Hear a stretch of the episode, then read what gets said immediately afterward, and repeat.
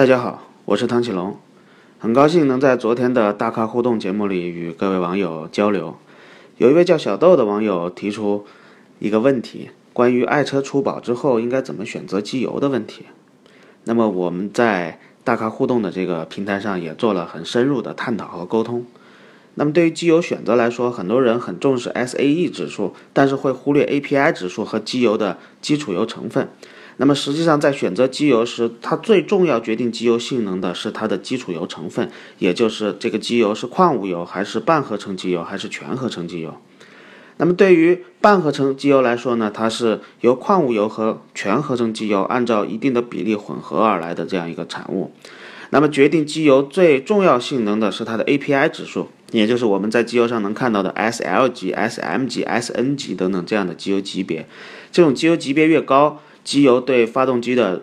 润滑保护性能就会越好，所以我们在选择机油的时候，首先要看原厂使用的机油是哪样的级别。我们在选择其他品牌机油的时候，首先要保证机油的级别得高于原厂的级别。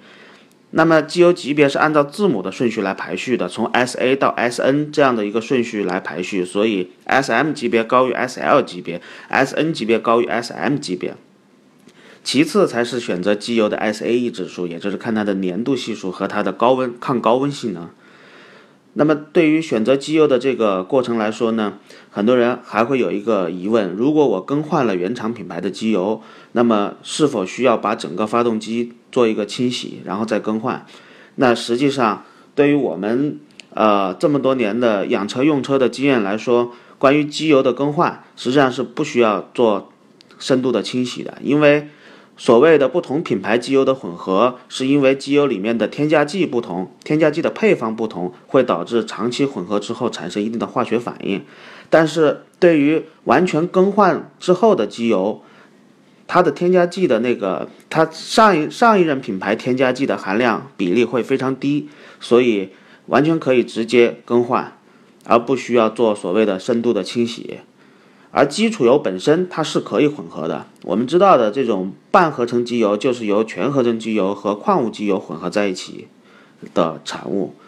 所以，对于出保之后更换机油品牌，其实并不需要有太多的顾虑。前提是只要把里面的机油放干。而所谓的机油不能混合，指的是不能大比例混合，也就是当我机油只剩下一半的时候，我用另外一个品牌的机油给它再加上一半。这种情况下，如果比例过大的话，长时间使用下去会导致，